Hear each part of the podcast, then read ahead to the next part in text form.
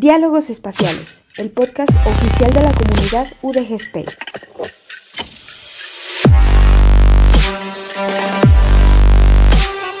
Aportando un granito de galaxia a tu conocimiento.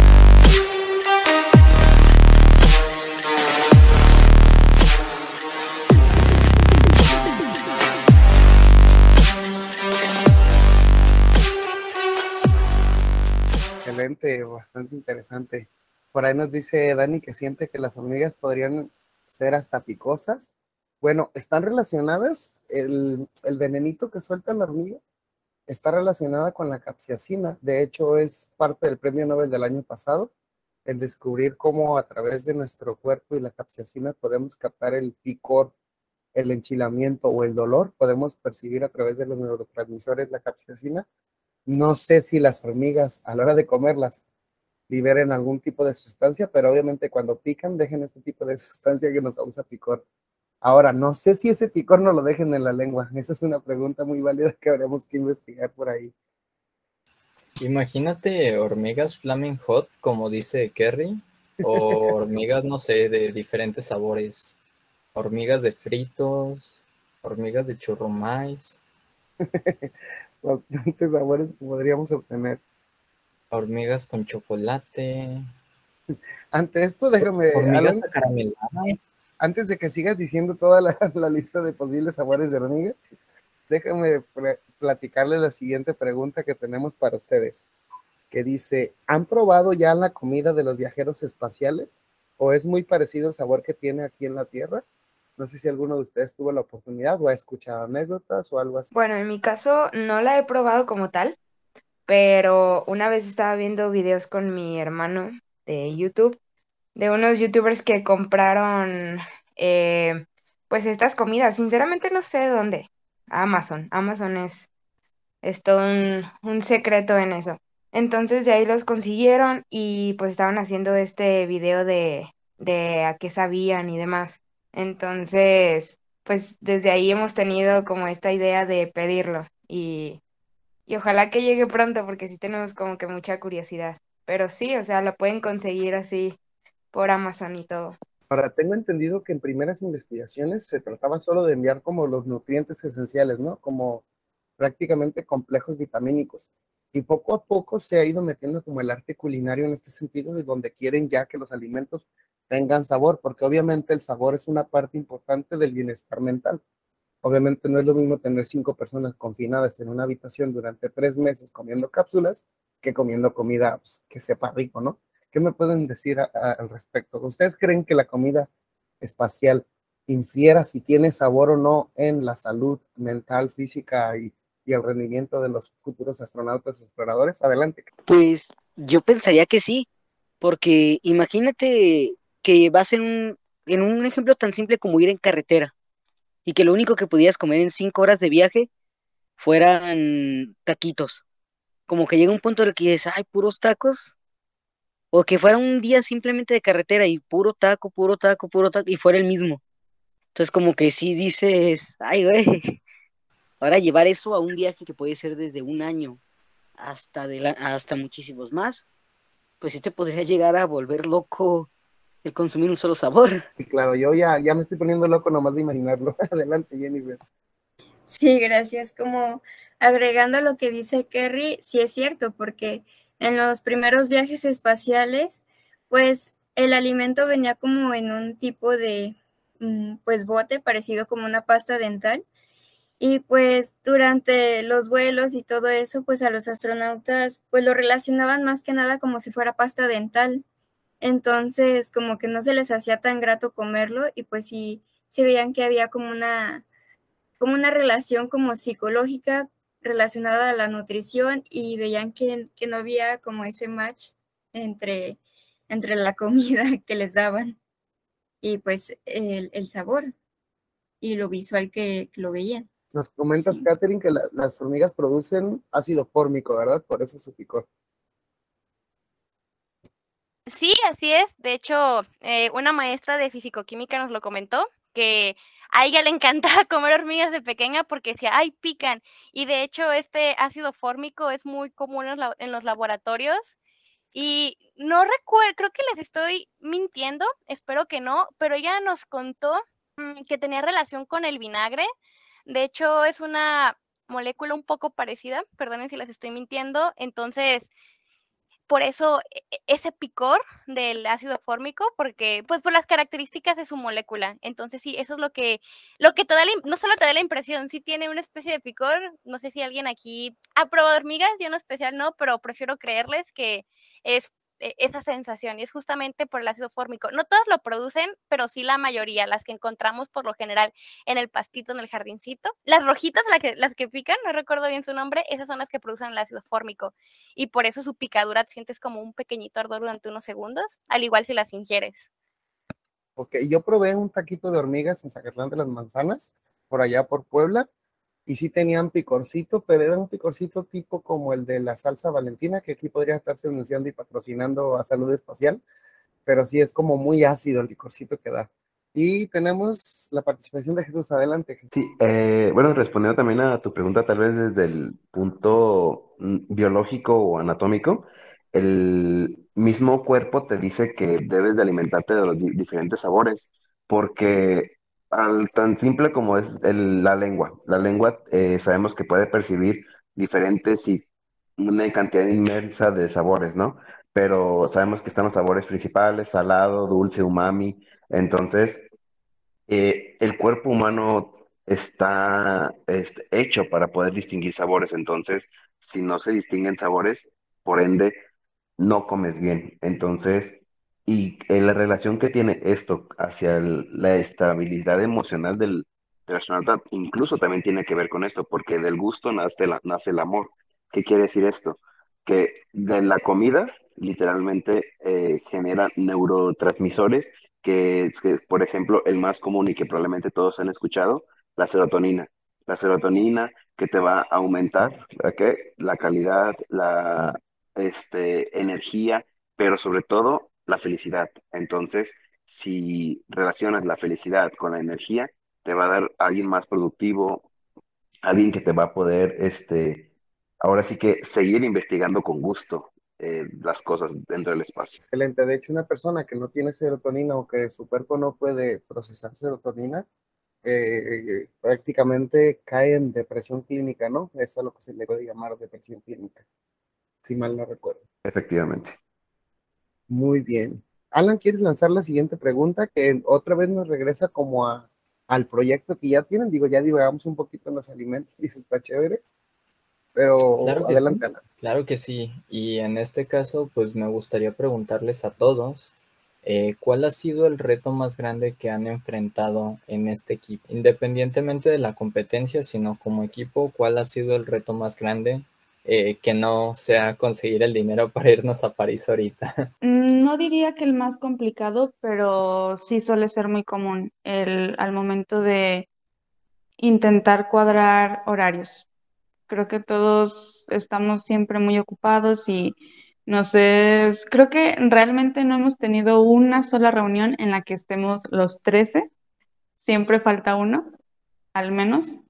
Pero sí es como una de las situaciones más comunes que yo considero que sí representan un reto porque ah, puede que en alguna reunión te pierdas de algo importante y o puede que, no sé, creo que es como el, reto más común. No sé, si estés de acuerdo conmigo, Dani, pero yo agradezco, una de las pocas cosas que agradezco de la pandemia es que nos enseñó a todos a vivir en la virtualidad o con la virtualidad. Si no, pues este podcast no sería posible debido a también muchas incongruencias con nuestro horario. De hecho, la, comunidad de UDG Space aumentó su actividad gracias a que aprendimos a reunirnos a través de, de la virtualidad. ¿Y qué opinan los demás? ¿También para ustedes ha sido un reto? Eh, ¿La pandemia fue un reto para el equipo? Adelante, Iván. Eh, sí, de hecho iba a comentar eso que acabas de decir, lo de la pandemia, pues también siento que que nos ha quitado como, pues cosas que pudiéramos haber hecho presencialmente, sobre todo en la primera etapa. Pero también iba a comentar que no lo considero como un problema ni nada, sino que ha sido a veces difícil como empatar en algunas ideas, por lo mismo de que todos tenemos como perfiles muy diversos en el equipo. Em, como llegar a veces, eh, a veces decimos, ah, ok, esta parte cubre em, este punto de, de la salud, esto de la ingeniería de alimentos, ¿no? Pero a lo mejor en la parte de bioquímica alguien nos dice, oigan, pero esto no, y tenemos que reformular la idea o algo así. Entonces, a veces es muy padre, pero pues sí llega un punto en donde a lo mejor puede llegar una pequeña frustración, pero, pero pues es parte de todo. Y bueno, y hacerlo fácil sería prácticamente dejar de lado cualquier actividad, dejar de reunirse y pues no tomar esta competencia, ¿no? Y sin embargo han decidido hacerlo y es algo muy loable, la verdad. ¿Alguien más quiere compartirnos alguno de los retos que haya sentido? Adelante. Sí, pues es justo lo que dice mi compañero Ivonne, que también yo cuando entré sentí que era como que algo de que yo sentía, ahorita ya no, porque acabo de aclararlo, ahorita ya no, pero al inicio se sentía como que era un problema de que teníamos como varias mentes o varias cabezas que estaban pensando una idea y pues tal vez la frustración de que podías decir una idea y, lo, y pues luego te decían, no, es que por esto, por esto, por esto. Pero ya como después le agarras el chiste y dices, no, pues tienes razón. Tal vez yo tenía una idea como que no tenía pies y cabeza, pero la gente que sí sabe más del tema, pues como que te puede ayudar a, a como ponerte los pies en la tierra y decirte, ah, oye, pues mejor se podría hacer de esta manera. Entonces, lo que yo pensé que era una desventaja resultó siendo una de las mayores fortalezas del equipo, que era esa diversidad de ideas.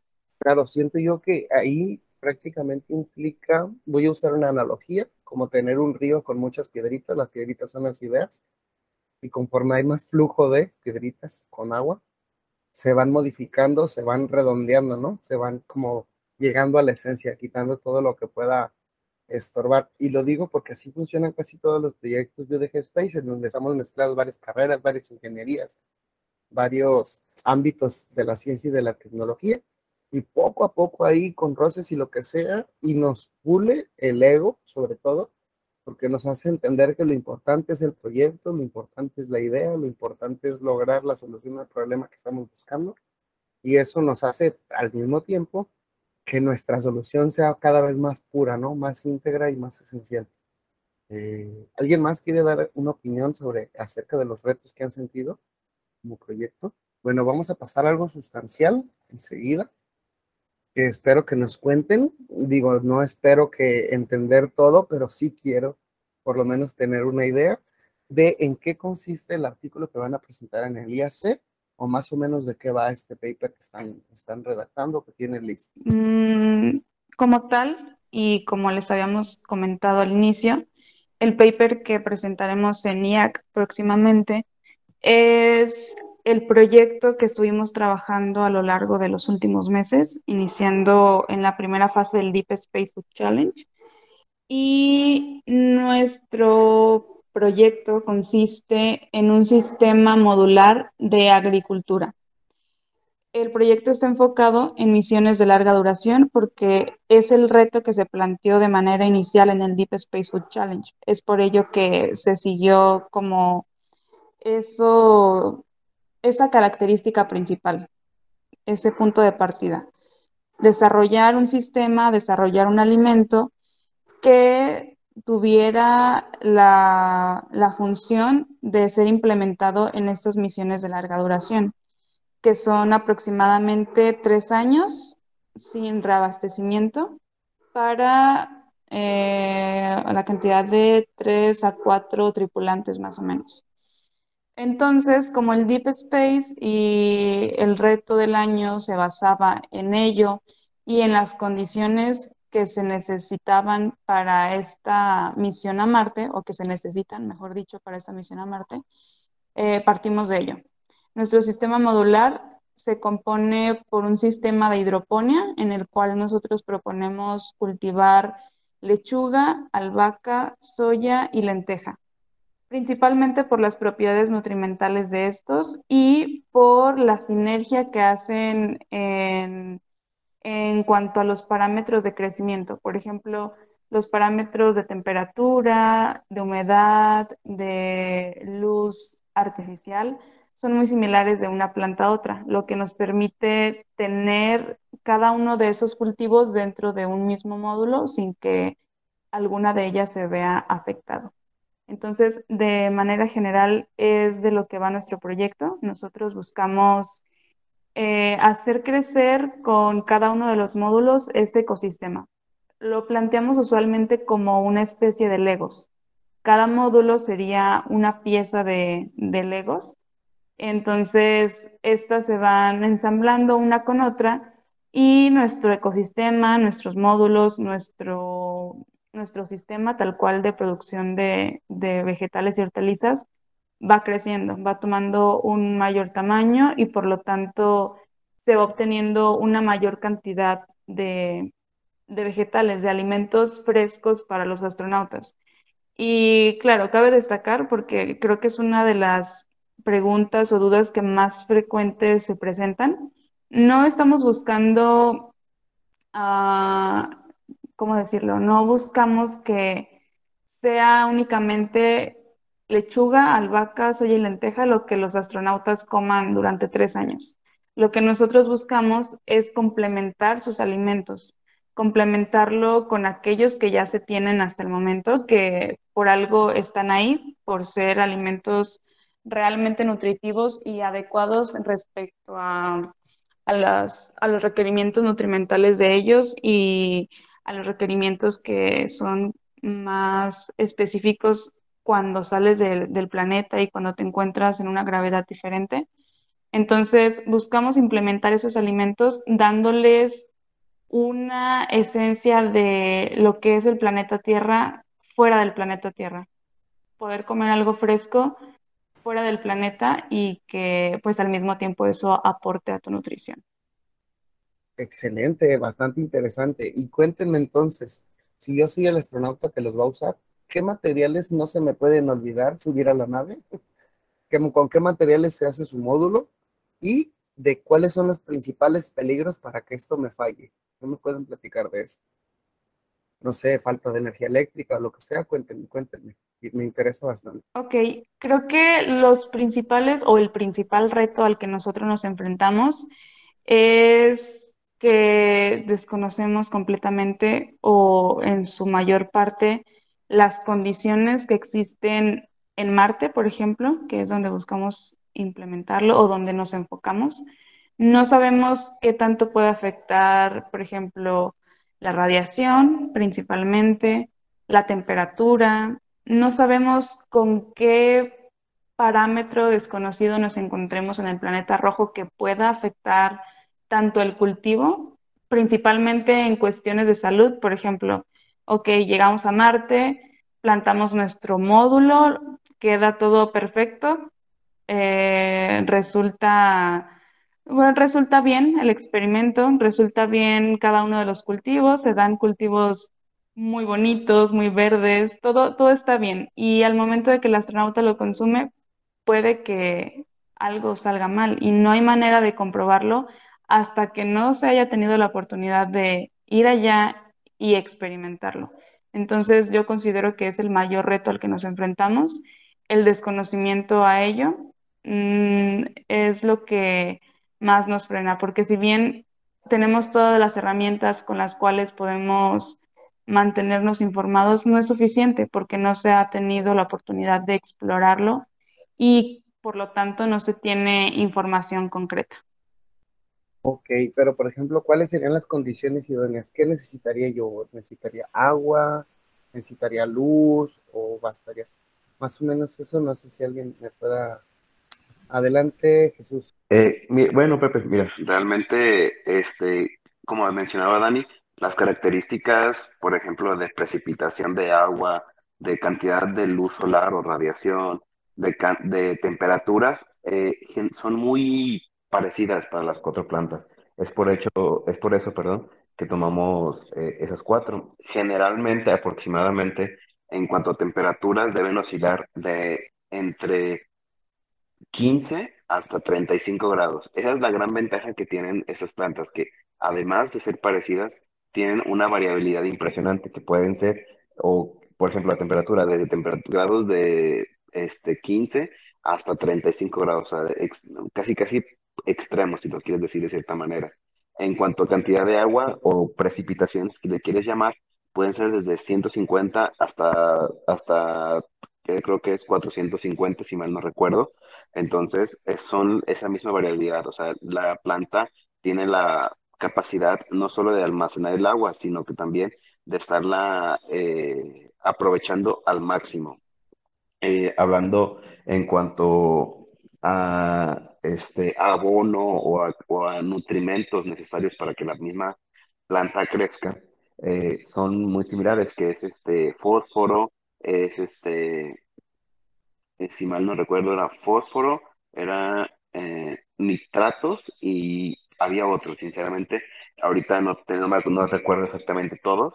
Entonces, este, también son muy importantes eso, esto, estos mismos nutrientes a, a llevar. O sea, ¿por qué? Porque sabemos perfectamente que la planta, sí, o sea, puede deci- decirlo de una manera tonta, ¿no? La, la planta es muy tonta para crecer. ¿Qué quiere decir esto? Que crece donde sea. Pero para esto, para que sea un producto bueno y de calidad, debe tener cierta cantidad de nutrientes.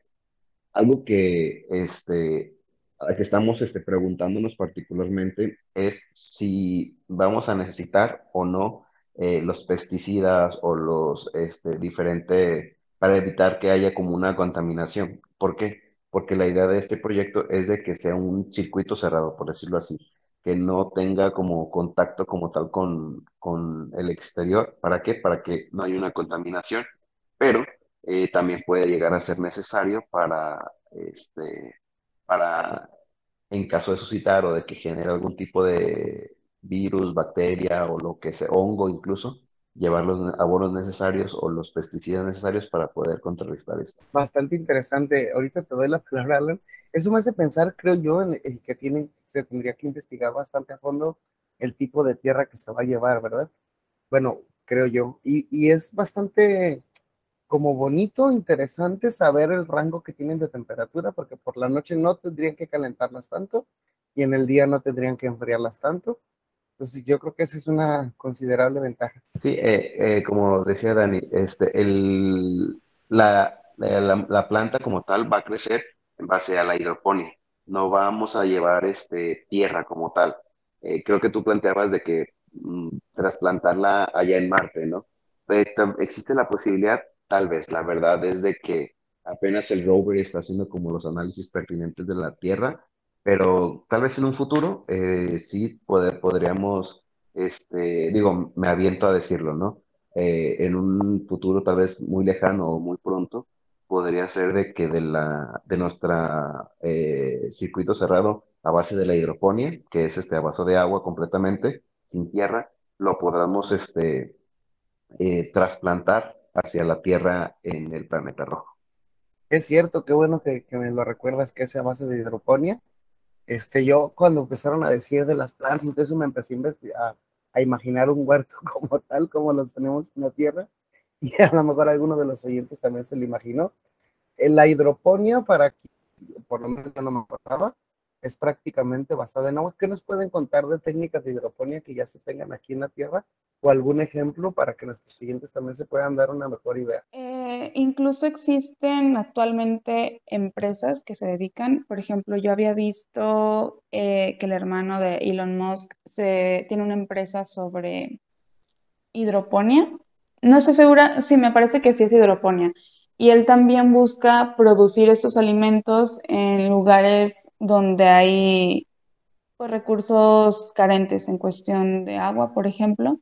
Él tiene una empresa en la cual los cultivos de hidroponía los hace crecer en remolques. Entonces, eso está muy cool y creo que es algo que se puede implementar de manera mm, exitosa en Marte. Entonces, creo que podré decir que en parte nos inspiramos un poco en ello. Bueno, ya, ya me queda un poquito más claro como de qué va su proyecto.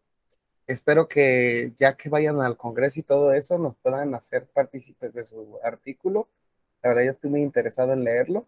Y luego nos vengan a platicar aquí al podcast cómo les fue, obviamente, ya después. Que todos nuestros patrocinadores les hayan apoyado, porque yo sé que lo van a hacer. Entonces, estoy muy emocionado por, por también que vayan allá al Congreso, por que expongan este tema, este proyecto. La verdad se me hace muy interesante. Alan, ¿quieres lanzar la siguiente pregunta? Claro, Pepe. En este caso, me gustaría nuevamente preguntarles a todos cuáles son los nuevos retos o UMBIs que les gustaría que el equipo de salud espacial tomara. Está hablando de nuevos retos. Eh, bueno, a mí particularmente, hablando ya pegado un poquito más a, hacia el área médica particularmente, eh, a mí, a mí particularmente me gustaría eh, investigar eh, nuevas técnicas de cirugía, o sea, qué técnicas se pueden llegar a implementar en, en este, el- ya sea en las estaciones espaciales o en Martes incluso o en los mismos viajes espaciales. Y obviamente pues está de la mano completamente de la biomedicina que este qué, qué materiales, o sea, lo más lo que me- se me viene a la mente ahorita es técnicas a base del Da Vinci, ¿no? Entonces creo que ese podría ser uno de los nuevos retos para el equipo de salud espacial. Bastante interesante, la verdad. Adelante, Paula. Bueno, sin duda lo que menciona Jesús sería un reto, un reto enorme. Este, yo no me fui tan lejos. Este, a mí me gustaría ya llevar nuestro prototipo a, bueno, más bien realizar el prototipo. Me gustaría que todo lo que hemos estado planteando, todo lo que hemos estado viendo en los videos, este, lo pudiéramos llevar ya a cabo. O sea, podríamos realizar nuestro prototipo para ver si es factible. O sea, me gustaría realmente mucho ver todo lo que hemos investigado, verlo, en, e- verlo realizado más que nada. Ah, Bastante interesante. Adelante, Dani. Estaba hablando con el micrófono apagado. Ok. Qué bueno que no se escuchó porque me trabé. Ah, eh, decía, creo que al momento de comenzar con todo esto de IAC, salud espacial comenzó a darse a conocer bastante y eso me agrada muchísimo. Me agrada también la idea de seguir avanzando en cuestión de participar en nuevos proyectos. Tal vez, este, bueno, tal, un spoiler por ahí, se nos ha mencionado una oportunidad de, de plantear un, un nuevo proyecto que incluso, eh, si todo sale bien, pueda llegar a tener un mayor alcance. Con ello me refiero a que pueda llevarse nuestro experimento al espacio ya sea en cuestión de un tema de salud, de nutrición, de un alimento, de un empaque, de alguna innovación de alimento tal cual que, como lo mencionaba alguien eh, en una de las preguntas, fue algo que planteamos al inicio de esta segunda fase del Deep Space, que yo considero que avanzamos de una buena manera. La lluvia de ideas surgió bastante bien, tuvimos un buen avance hasta que surgió lo de Jack y tomamos la decisión de enfocarnos solamente en un proyecto porque consideramos que era demasiado para todos trabajar en dos proyectos tan importantes a la vez. Entonces, con la finalidad de enfocarnos de buena manera, decidimos pausar un poco esta parte del proyecto del alimento y del empaque innovador, alimento para el espacio, claro pero creo que es algo que dejamos sobre la mesa y espero en algún momento podamos retomarlo. La, la verdad es que me emociona mucho escucharlos, escuchar los nuevos retos, los nuevos rumos que podrían tomar como equipo. Eh, Alan, no sé si quieras también tú comentar algo más o ya pasar a la última pregunta.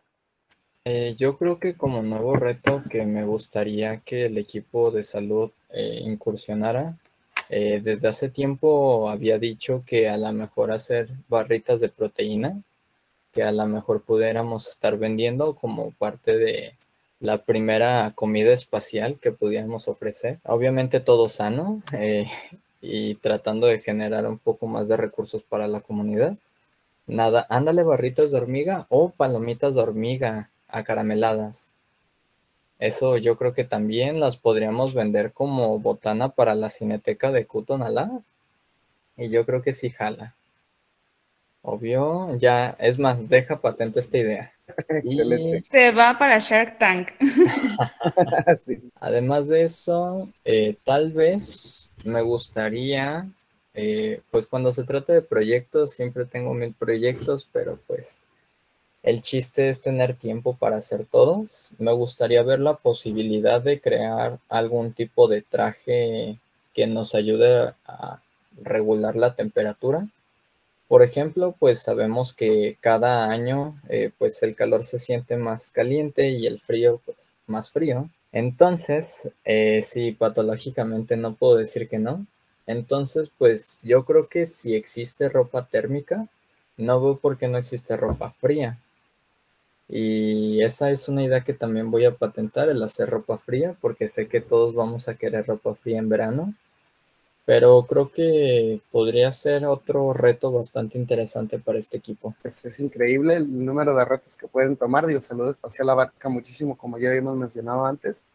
Y espero poder ser testigo y que me dejen ser testigo. Y aquí está su casa, este, este podcast es su casa para que puedan venir y contarnos todo lo que han estado decidiendo hacer.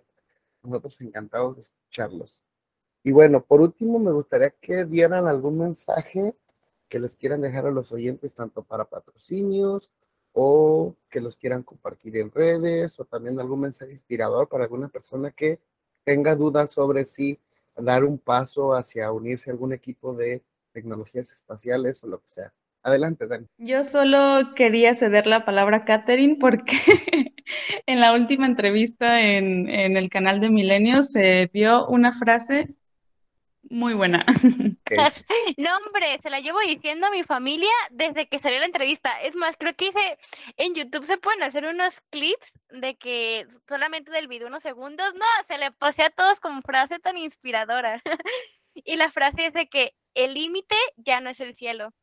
Y pues bueno, yo creo que ese es un, un mensaje que me gustó mucho porque nosotros veíamos, bueno, yo yo así lo veía y estoy segura que todos de que yo veía las noticias, o sea, de que no, que los astronautas, las naves, y, y, se me hacía tan imposible algo en el que ni siquiera iba a tener el más mínimo acercamiento.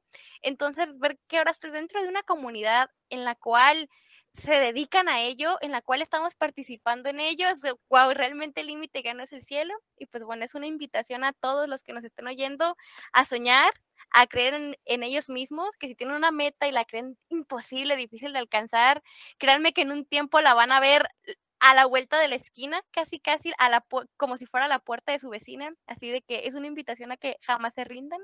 Y ahora yo quiero escuchar las frases inspiradoras de los demás. así que denle, denle. Pues estoy también encantada con la frase de Kat. Yo no la había escuchado, pero me encanta, me encanta como para hacer playeras con ella, me fascina.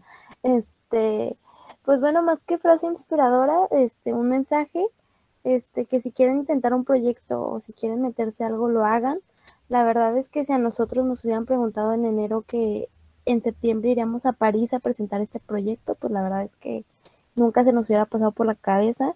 Incluso cuando Dani nos comentó de la inscripción, fue así como de, ay, sí, qué padre, ay, sí, imagínense, ay, qué bueno. Y ahora es más que posible, ahora estamos mucho más cerca de lograrlo.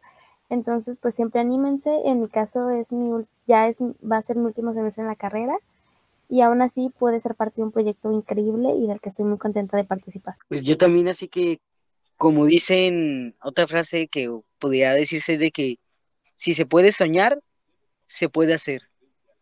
Entonces, no hay que decaerse, ya sea que sientas que no te está yendo bien o algo, puede, ya verás que no es, no es para siempre. Y como dicen en un montón de películas y series, tira tu tiro. Tú haz tu intento y no dejes de intentarlo. Uno va a pegar y uno es más que, y de uno, con uno, los demás ya van a ser más fáciles. Claro que sí, despegado ya estaba, ¿no? Por ahí dicen, despegado ya está. O sea, el no ya lo tiene, estamos por el sí. Excelente. ¿Alguien más que quiera dar un mensaje? Bueno, pues yo tengo una una frase que dice que la decisión más difícil es la decisión de tomar acción. Así yo, yo creo que en este equipo todos tomamos esa decisión y gracias a eso se vienen grandes cosas.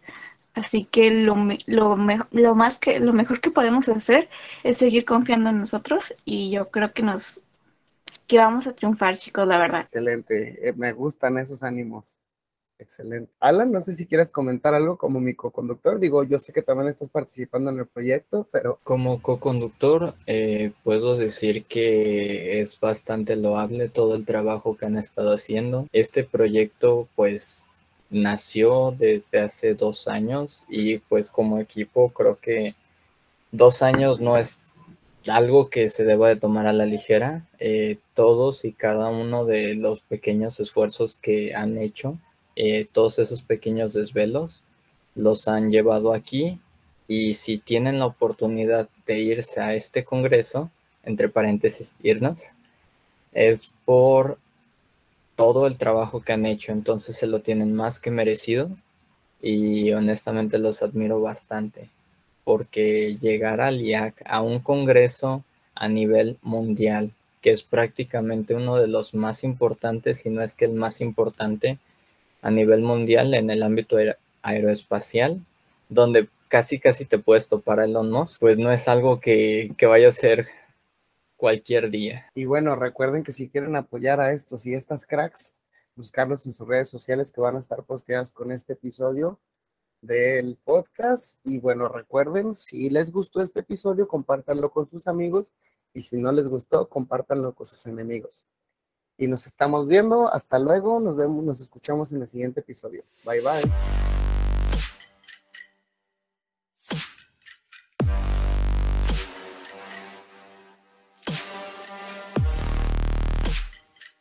Diálogos Espaciales, el podcast oficial de la comunidad UDG Space.